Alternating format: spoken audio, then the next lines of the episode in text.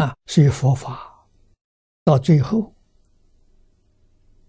大家肯定了，这是最高的科学，最高的哲学。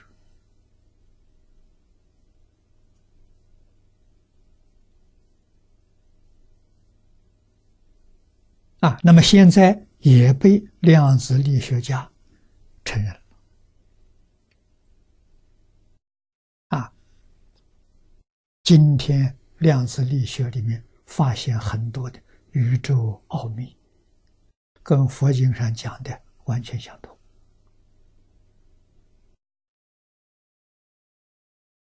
那现在科学有不少人在研究灵魂这个事情。啊，科学家肯定灵魂确实是有。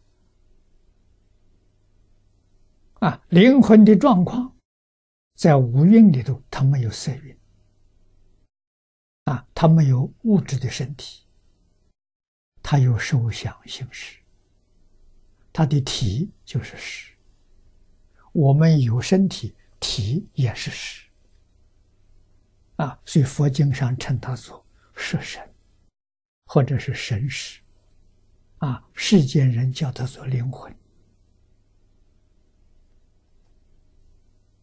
这个东西有啊，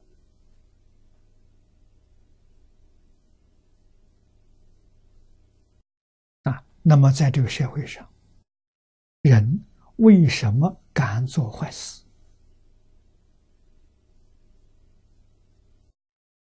他不知道因果关系。他认为没有因果，啊，有机会尽情去享受。这一生完了之后，什么也没有，人死如灯灭。这个佛法讲常见，这错误。啊，身体有生死，神识没有生死。啊，神识有迷雾。啊，神识我们一般人叫灵魂，他是在迷的状态，他没有觉悟。如果他觉悟了，那就叫佛。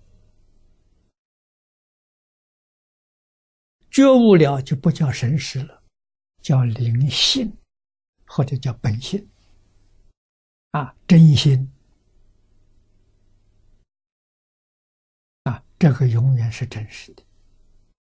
悟了之后不会再迷啊！这个这桩事情在楞严经上，富罗那尊者向世尊请教过啊，众生迷了，经无量劫修行，好不容易觉悟了。他问佛陀：“这觉悟之后还会不会再迷？”佛就告诉他不会了。佛举个例子，譬如黄金，在金矿里面，跟这些沙石杂混在一起，经过提炼，炼成纯金，纯金再不会变成矿石。举这个例子，觉悟之后不会再迷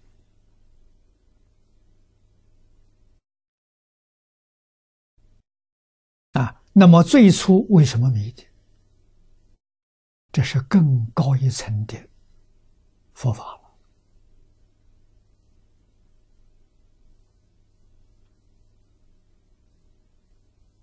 啊，最上层的佛告诉我们，没有原因，没有原因难懂啊。这都是楞严经上的话。佛举了个例子。言若大都，言若大都是一个人，迷途人也。啊，举这么一个故事，说明了没有原因。哎，但是事情发生了，啊，恢复正常之后，他就再不会迷。